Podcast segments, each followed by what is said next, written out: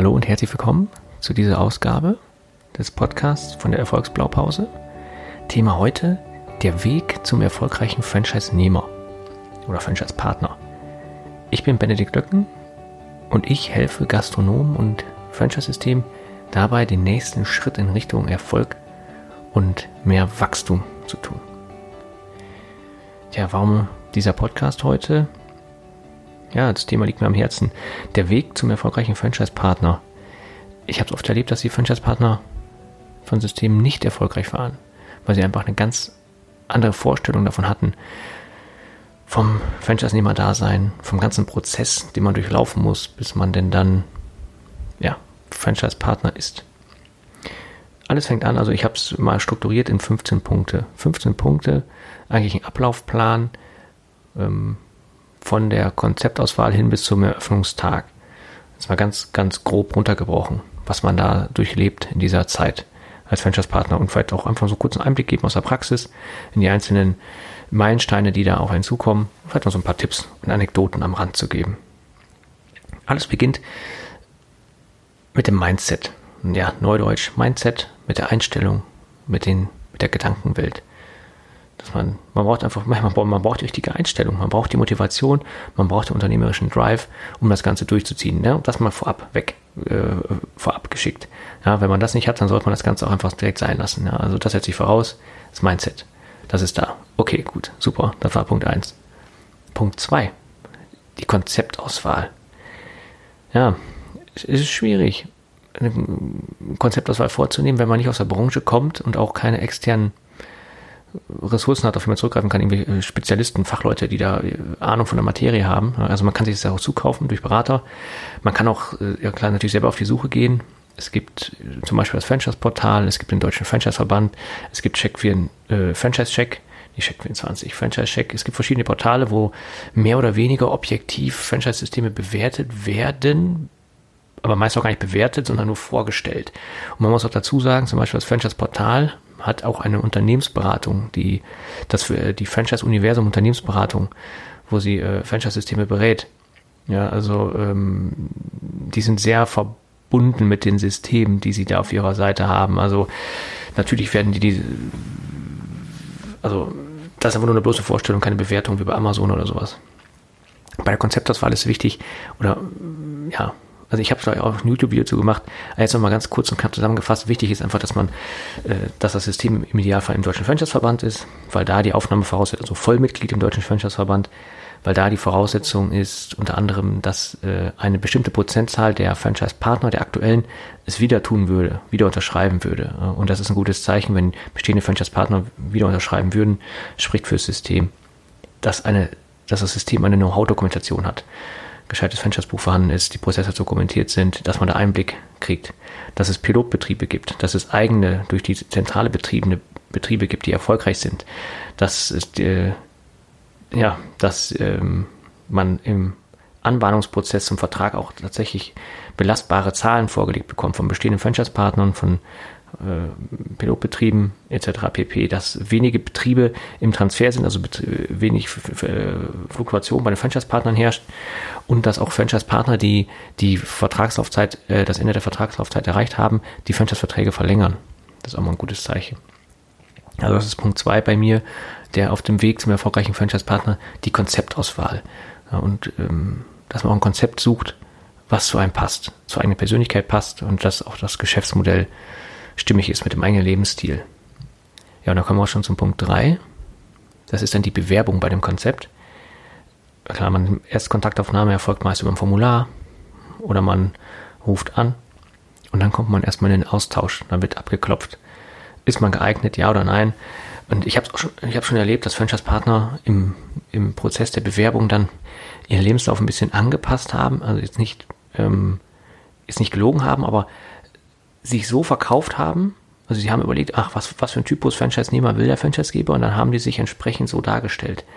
Das hat aber dann dazu geführt, dass diejenigen dann auch teilweise aufgenommen wurden im System, aber danach nicht glücklich wurden, weil sie ja nicht dieser, nicht dieser Typ Mensch waren, den, der sie vorgaben zu sein im Bewerbungsprozess. Und das äh, hat dann auf Dauer zu Frustration geführt auf beiden Seiten. Weil der Franchise-Partner im System ist, in dem er eigentlich gar nicht sein möchte. Und der Franchise-Geber hat einen Franchise-Nehmer, der eigentlich nicht in seinem System sein möchte und deswegen auch nicht performt.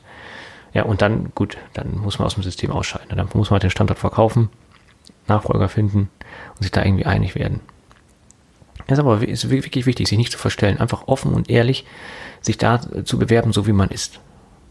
Der Franchise-Geber hat auch im Idealfall so ein Idealprofil, so diesen idealen Franchise-Nehmer, den er braucht für sein System, einen bestimmten Typus Mensch. Und den sucht er. Und dann stellt man sich einfach so dar, wie man ist im Bewerbungsprozess und dann sagt der Franchise-Partner oder der Franchise-Geber, okay, passt. Oder sagt, nee, passt nicht. Wir werden hier beide nicht glücklich, wenn wir es jetzt machen. Punkt 4, wenn man denn dann die Bewerbung, den Bewerbungsprozess erfolgreich durchlaufen ist, ja, die ersten Gespräche haben stattgefunden, man ist sich irgendwie einig geworden, dann geht's an den Franchise-Vertrag. Und dieser Franchise-Vertrag ist verhandelbar. Viele Systeme tun immer so, als wäre das nicht verhandelbar. Ja, das stimmt. Einige Punkte sind nicht verhandelbar im Franchise-Vertrag, aber viele Punkte sind auch verhandelbar. Und äh, so ein Franchise-Vertrag, das ist auch ein lebendes Wesen. Der Franchise-Vertrag wird regelmäßig angepasst. Ich habe es auch schon erlebt, von Franchise-Partner zu Franchise-Partner wird er angepasst. Ja, weil es immer wieder Nuancen gibt, wo man sagt, ach, da ändern wir eine Formulierung, da erhöhen wir irgendwas, da reduzieren wir irgendwie was, da weiten wir was aus. Ja, da werden wir, äh, also es gibt, werden wir zig Anpassungen vorgenommen. Und wichtig ist, dass man beim, wenn man dann im Gespräch ist, beim Franchisegeber und der Franchise-Vertrag auf dem Tisch liegt, dass man einfach anspricht, welche Änderungen wurden denn vorgenommen in letzter Zeit. Und das muss der Franchisegeber auch wahrheitsgemäß beantworten, er muss es nicht, aber er wird es machen, weil ihm ja auch klar ist, dass wenn man dann Mitglied wird des Franchise-Systems und sich dann mal äh, unter vier Augen mit anderen Franchise-Partnern austauscht, vielleicht auch über, über, über ähm, Vertragsinhalte, ja, und man dann herausfindet, dass da irgendwelche Anpassungen vorgenommen wurden, die dann nachteilig äh, sind zum Franchise-Partner, für den Franchise-Partner, ja, dann ist das, ist das nicht in Ordnung. Man kann das natürlich vorab kommunizieren. Wenn der Franchise-Geber sagt, ja, wir haben jetzt die Gebühren angehoben aus den und den Gründen, weil wir mehr Service bieten, weil wir neue IT-Systeme haben, die irgendwie kostspieliger sind, oder wir haben ähm, andere Anpassungen vorgenommen, aber das, das es wird ja entsprechend auch begründet. Es steht dem Franchise-Geber ja auch zu, den Franchise-Vertrag anzupassen.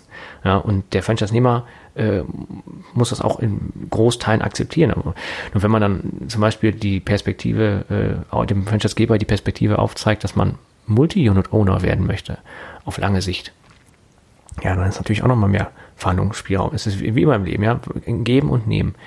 Man kriegt nichts im Leben ohne Gegenleistung. Also auch bei der Franchise-Vertragsverhandlung ist es einfach wichtig, da möglichst viel in die Waagschale zu werfen, seine Erfahrungen, seine finanziellen Mittel, äh, seine Kontakte, sein Netzwerk, ja, um, um dass man, dass der Franchise-Geber das Gefühl hat, oh, wenn ich den jetzt reinhole, dann bringt das mein System auch ein Stück weit voran. Dann kriege ich über den als Multiplikator vielleicht noch zusätzliche Franchise-Interessenten. Ja, der ist vielleicht auch in, in der Politik verknüpft, ist gut im Marketing, der wird super performen, den kann ich dann auch als, als Testimonial nehmen. Ja, Sowas. Da einfach äh, einen guten Eindruck zu hinterlassen. Das war Punkt 4. Punkt 5 ist dann, wenn man den Franchise-Vertrag unterschrieben hat, das Finden eines Standortes. Klar, dafür muss man sich erstmal klar werden, in welcher Stadt möchte ich das denn eröffnen? Ja, ist man bereit umzuziehen, ja oder nein? Hat der Franchise-Geber Kontakte zu, ähm, zu Maklern? Kann er da Kontakte herstellen? Hat er Kontakte zu, ähm, zu Einkaufscenter, äh, Verwaltungsgesellschaften zum Beispiel, habe ich auch schon oft erlebt. Klar, da, werden das Franchise-System fliegt die Kontakte dahin und dann äh, hat man auch mal direkt eine Übersicht, in welchen Städten in Deutschland, wo, wann was gebaut wird oder wo, wann welche Flächen frei werden. Dann kann man sich das aussuchen, ob man dahin möchte oder nicht.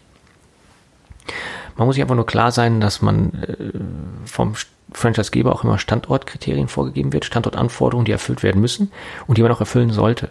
Denn der Franchisegeber hat ja die Erfahrung. Der weiß, was funktioniert. Ja, und dann, äh, wie, wie sagt man? Never change a running system. Wenn es funktioniert, warum soll man dann das Rad wieder neu erfinden? Ich meine, darum wird man ja auch Franchise-Partner bei einem bestehenden System und äh, gründet nicht komplett selbst neu. Ja, wenn man diese Freiheit haben möchte, dass, alles, man, alles, dass man alles selbst entscheiden kann, dann kann man es ja in Eigenregie machen, unter eigener Flagge. Ist der Standort gefunden, wird es äh, wieder spannend. Da geht es in die nächste Verhandlung, die Mietverhandlung. ist ein lustiges Thema, äh, also lustig, ja, es, es kann interessante kreative Auswüchse kriegen, je nachdem, mit wem man da verhandelt. Da ist auch wieder einfach nur die Frage, was hat das Gegenüber davon? Was wirft man in die Waagschale? Ja, je länger der Vertrag, je länger die Laufzeit des Vertrages, desto mehr Entgegenkommen wird erwartet. Ja, ich unterschreibe fünf Jahre, du beteiligst dich an meinen Umbaukosten. Ja, ich ähm, mache vorne nochmal irgendwie die Parkanlagen schön und dafür kriege ich irgendwie nochmal eine Reduzierung der Miete.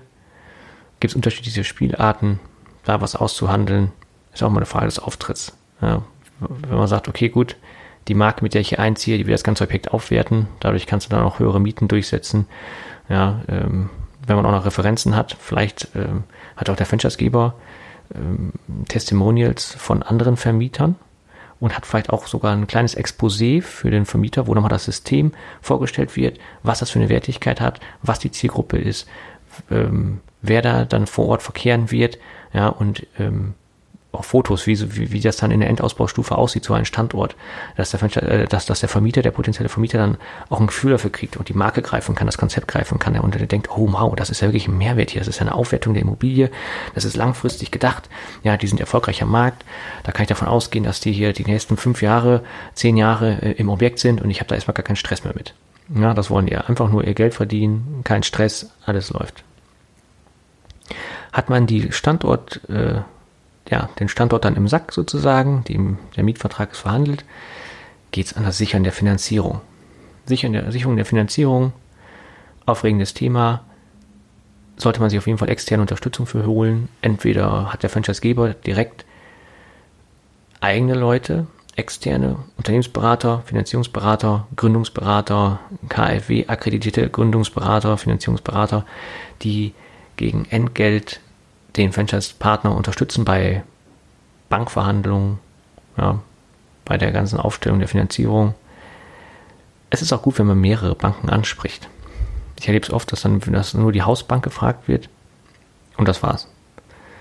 Man sollte mehrere Banken ansprechen. Man sollte auch grundsätzlich zwei Banken haben, also immer in der Hinterhand, also seine Konten bei zwei Banken haben, dass man immer ausweichen kann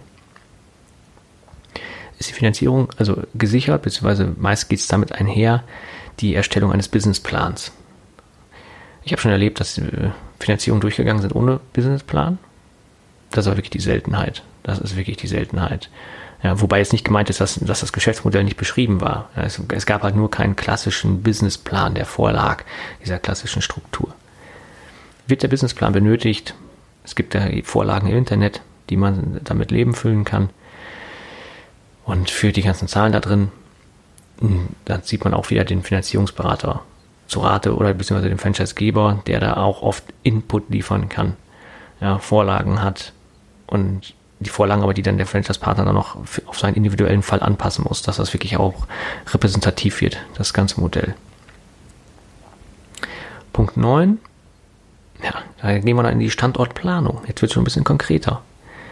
Jetzt haben wir die Standort, der Mietvertrag ist verhandelt, jetzt geht die Standortplanung los. Standortplanung meint hier tatsächlich dann auch die Anordnung, der, also die Aufteilung der Räumlichkeiten. Wie viel Büro, also im Beispiel Gastronomie, wie viel Büro, wie viel Gastraum, wie viel Produktion, wie viel Lagerfläche. Ja, ähm, da hat der Franchisegeber natürlich auch Best Practice Beispiele, Erfahrungswerte, wie ist da die optimale Aufteilung, ja, ähm, wie hält man die Lagerfläche möglichst klein, das ist halt unproduktive Fläche, ja, ähm, kann man viel beachten. Dann sollte man hier auch immer einen Profi drüber schauen lassen. Es gibt immer den Franchisegeber, der drüber schaut, ja, das ist gut, aber es ist noch besser, wenn der Franchisegeber noch einen externen Spezialisten für sowas an der Hand hat, der auch erfahren ist in der Standortplanung, in der, in, in der Laufwegoptimierung ja, und auch die ganzen äh, gesetzlichen Vorschriften etc berücksichtigt. Zum Beispiel jetzt im Fall der Gastronomie, äh, ja, fängt das auch wieder an mit, wo, wo müssen wir Handwaschbecken haben, wo nicht, ja, wie viele Sanitäranlagen, für welche Anzahl an Gästen, wo müssen, müssen wir Ablufthauben einplanen und sowas alles. Das, alles, das alles mit rein bei der Standortplanung. Tja, auch wenn es einmal geplant ist, muss auch gebaut werden. Das ist in der Punkt 10. Ein Generalunternehmer beauftragen. Es ist oft der Fall, dass Franchisegeber Generalunternehmer vermitteln Ja, die vermitteln Generalunternehmer, die dann den Ausbau vornehmen, entsprechend der Systemvorgaben, die auch schon Standorte gebaut haben. Man kann aber auch eigene Generalunternehmer suchen oder auch einfach nur einzelne Gewerke suchen und die dann selbst koordinieren. Ich rate da immer von ab. Also meine Erfahrungen sind ähm, andersrum. Ich habe es bisher noch nicht erlebt, dass ein Franchise-Partner, der keine Erfahrung hatte im Bau, ja, äh, es hinbekommen hat, wirklich die ganzen Gewerke aufeinander abzustimmen und einzutakten. Das haben die nicht hingekriegt auch wenn sie schon mal ein Haus gebaut haben. Ein Familienhaus ist was anderes als äh, eine Gastronomie oder sowas zu bauen, vor allem wenn es ein kompletter Neubau ist. Also wenn es nur ein Ausbau ist von, einem bestehenden, von einer bestehenden Fläche, okay, aber ist immer noch schwierig genug. Das alles aufeinander abzustimmen, welches Gewerk muss wann rein, um wann fertig zu sein, das fängt schon an mit dem Fußboden. Also das ist ja, wenn da irgendwie ein Estrich äh, gegossen wird, der muss erstmal trocknen. Da muss ja nochmal der andere, der Fußbodenleger kommen, der da irgendwie drauf rum, drauf fließt oder weiß der Teufel, was man da so alles machen kann. Ja, und äh, dann darf der Boden nicht so schnell belastet werden. Ja, ich habe schon erlebt, dass dann Geräte eingebracht wurden in die Fläche und diese Geräte sind dann im Boden eingesunken, weil der Boden einfach noch nicht ausgetrocknet war. Also auf jeden Fall da auch den Profi beauftragen. Es macht, es macht das Leben leichter. Der, der kostet 3.000 bis 5.000 Euro, ja, je nach Umfang. Ja, vielleicht auch noch ein bisschen mehr, aber es erleichtert das Leben. Es macht es einfach leichter. Ja, und dann ähm, Punkt 11 geht damit einher, Generalunternehmer, wenn man den beauftragt hat, dann geht es um die Außenwerbung. Ähm, dass das auch noch mit rechtzeitig auf den Weg gebracht wird. Ich habe auch schon erlebt, dass Betriebe eröffnet wurden, schöne Außenwerbung dran, beleuchtete Attika, schöne beleuchtete Stele, die draußen angebracht wurde, noch irgendwie Bannerwerbung, Plakatierung, Nasenschild, was man alles so machen kann. Und dann nach ein paar Wochen musste alles abgebaut werden, rückgebaut werden, weil es nicht genehmigt war bei der Stadt. Es wurde zwar ein Entwurf eingereicht, aber dieser Entwurf äh, wurde nie genehmigt. Und dann wurde auch die Außenwerbung abweichend von diesem noch nicht genehmigten Entwurf umgesetzt. Da musste erstmal alles rückgebaut werden. Ja, und dann ist es äh, schwierig. Dann hat man das Amt schon gegen sich aufgebracht. Also frühzeitig die Außenwerbung beantragen. Von der Systemzentrale Entwürfe machen lassen, wie der Laden dann aussehen kann. Also macht man ein Foto von der leeren Ladenfläche. Und dann können die das im Photoshop dann da entsprechend anpassen, die Logos reinpacken, die Beklebung der Scheiben, eine, eine Leuchtreklame oben drüber und ja, wie das alles aussehen kann, dass sich der Mitarbeiter von der, von der Behörde dann sich ein Bild machen kann und sagen kann, ach super, das sieht ja toll aus, fügt sich gut ein ins Straßenbild, hm, wunderbar, genehmigen wir so. Und da muss man es aber auch so umsetzen. Also vielleicht noch mit kleineren Abweichungen, ja, aber im Wesentlichen so umsetzen. Tja, und Punkt 12 für die Neueröffnung ist äh, Mitarbeiter finden und einstellen. Bei einer Neueröffnung kann das schwierig sein, weil die, man noch keinen Betrieb hat. Oft findet man Mitarbeiter über Mund-zu-Mund-Propaganda. Äh, man wird empfohlen als Arbeitgeber, so kann man nur das, äh, ja, die Reputation des Gesamtsystems heranziehen und über eBay Kleinanzeigen, Stellenanzeigen, Stellenportale auf den üblichen Kanälen Mitarbeiter gewinnen. Und ähm, es ist dann auch wichtig, diese Mitarbeiter vor der Eröffnung, vor, vor dem Eröffnungstag oder auch vor dem Eröffnungstestlauf einmal äh, zusammenzutrommeln an einem Abend und dann zu, also zum Beispiel zum gemeinsamen Essen gehen oder zum Essen einladen oder weiß der Teufel was, ne, oder so gemeinsam putzen und dabei äh, die verköstigen im Betrieb, nur schon mal als Test, ob die, wie, also wie verbindlich das ist, ja, dieses äh, Commitment des Mitarbeiters abklopfen. Ich habe schon erlebt, dass Mitarbeiter eingestellt wurden und dann sollten die zum Eröffnungstag da sein und die kamen nicht. Ja, die kamen einfach nicht. Und äh, wenn man das vorher schon mal getestet hat und alle zusammengekommen sind an einem Abend, dann da kommt, da kommen auch eigentlich nur die Leute, die es auch wirklich ernst meinen. Also da springen schon viele ab, aber die wollte man dann eh nicht haben. Ja, und dann hat man nur noch den, hat man den harten Kern, auf den man sich dann auch verlassen kann, die dann wirklich kommen zur Neueröffnung. Punkt 13 ist ähm, dann bei mir der Punkt Neueröffnungsmarketing da auf jeden Fall auch die Franchise-Zentrale mit ins Boot holen. Und da kann man auch schon bei der, bei der, bei der Systemauswahl auch direkt mal nachfragen, wie es aussieht mit Neueröffnungsmarketing. Wie sieht das aus? Macht, wird das zentralseitig abgebildet? Haben die dann externen Dienstleister dafür? Gibt es da ein Eröffnungshandbuch, das man zur Rate ziehen kann? Gibt es da einen, ähm, gibt es da einen Fundus aus Werbemitteln, aus dem man schöpfen kann? Ähm, wie erfolgt da die Unterstützung? Wie wird das bezahlt? Ist das eingepreist in die Systemeintrittsgebühr, muss das gesondert vergütet werden? Wie ist da der Ablauf? Und da bei Neueröffnungsmarketing auch schon frühzeitig, sobald die Fläche, sobald man sich für einen Standort entschieden hat, da auch schon beginnen herauszufinden, was sind die lokalen Blätter, Ja, wie kann man da drin was veröffentlichen? Ähm, gibt es hier äh,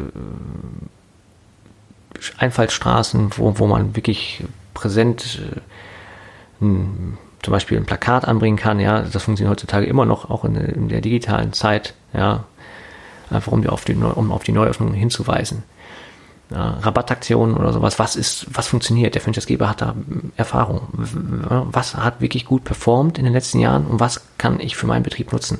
Um das alles schon mal vorzubereiten. Ich habe es erlebt, dass eine, ähm, ja, auch eine Rabattaktion gefahren wurde zur, zur Neueröffnung. Ja, und äh, ich meine, das, das war toll. Man hat die Produkte fast verschenkt. Ja, also toll für die Kunden. Das war eine Riesenschlange. Super, man hatte Fotos mit einer Riesenschlange vom Betrieb. War aber, war, natürlich ein Verlustgeschäft, man hat subventioniert. Ja, aber äh, im Nachgang kamen dann wirklich auch Kunden aufgrund auch dieser äh, Aktivität auf den sozialen Medien, weil die Kunden das dann auch gepostet haben. Ja, das war auch die Voraussetzung, dass die, die diese Rabatt nutzen wollen, die dann auch im, im, noch einen Post generieren äh, und äh, dann davon auch wieder einen Screenshot in die Zentrale schicken. Ja. Das Neuöffnungsmarketing, großes Thema, könnte ich auch noch im Detail einsteigen, vielleicht in einem anderen Podcast. Punkt 14, das sind die kleinen Dinge. Es gibt immer was, was man vergisst. Immer.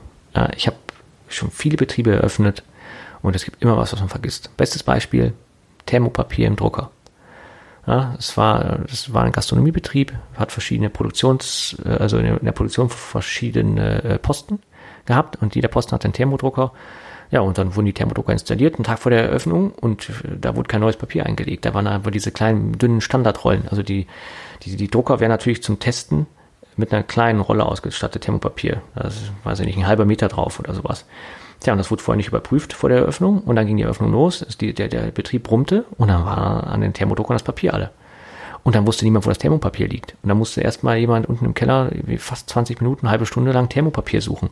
Und so lange war die Produktion im Stress, kann man sagen. Also dann, das ist jetzt untertrieben. Also da sind, da wurde geschimpft. Die am Spieß. Ja, die kleinen Dinge. Ich empfehle deshalb immer, vor der Eröffnung eine Testeröffnung zu machen. Dass man nochmal Familie und Freunde einlädt, und einmal einen Testlauf macht vom ganzen Betrieb, auch mit den Mitarbeitern, alle Mitarbeiter kommen lassen und dass man alle Szenarien durchspielt, ja. Alle Möglichkeiten, die der Kunde hat, dass, dass die auch alle wahrgenommen werden, ja. Kunde geht auf Toilette, ja, zum Beispiel, und dann stellt man fest, oh ja, auch gar keine Papierhandtücher, oh, Seifenspender fehlt, ja, oh, die Reinigungsliste fehlt, äh, oder äh, Kunde will ein Gericht mitnehmen wo sind die Verpackungen? Welche Verpackung für welches Gericht? Ja, wie sieht das mit dem Kassensystem und der Verbuchung? Welcher Steuersatz muss dann gewählt werden, etc., etc. Darum immer ein Testlauf. Ist selbstverständlich, theoretisch, ich weiß, aber ich sage es jetzt nur nochmal, einfach einen Testlauf machen. Immer den Testlauf. Ja, und schlussendlich Punkt 15 und damit endet das Ganze dann auch, der, der, der Weg zum erfolgreichen Franchise-Partner, die Eröffnung, der Eröffnungstag. Da kann ich nur den Tipp geben, früh aufzustehen. Wirklich, wirklich früh aufzustehen. Und ähm, ja, die Mitarbeiter zu motivieren, das ist dann also eigentlich das Hauptthema. Die eigentliche Arbeit für den Eröffnungstag ist ja vorher schon gelaufen. Die Vorbereitung, auch der, der, der Testlauf der Eröffnung, ja, die Mitarbeiter waren schon vor Ort, die Mitarbeiter kennen den, kennen den Betrieb. Ja, ähm, man kann hier auch nochmal Freunde und Geschäftspartner einladen. Ja, und man soll hier auf jeden Fall genug Mitarbeiter einplanen, dass man selber sich aus operativen Geschäft erstmal also rausziehen kann an dem Tag. Weil viele Gratulanten kommen werden viele Blumen äh, entgegengenommen werden müssen und das kann man alles super immer als Foto festhalten. Immer schön fotografieren lassen, filmen lassen. Ja, dass man, und das kann man dann nachher wunderbar noch in den sozialen Medien ausschlachten, für Marketing ausschlachten. Ja, ist auch mal schön für die eigene Fotowand, irgendwie so ein Bild zu haben. Ja, wie, wie die Eröffnung war. Ja. Und für den Eröffnungstag immer genug Ware vorrätig haben. Ich habe schon erlebt bei Gastronomiebetrieben, die waren einfach aus, ausverkauft. Ist natürlich einerseits erfreulich, ja, das ausverkauft wurde, aber äh, wenn man dann schaut, okay, wie viel habt ihr denn verkauft? Und äh, ja, es war gar nicht so viel, aber die haben einfach viel, viel zu wenig äh, eingekauft und eingeplant. Das ist schlecht.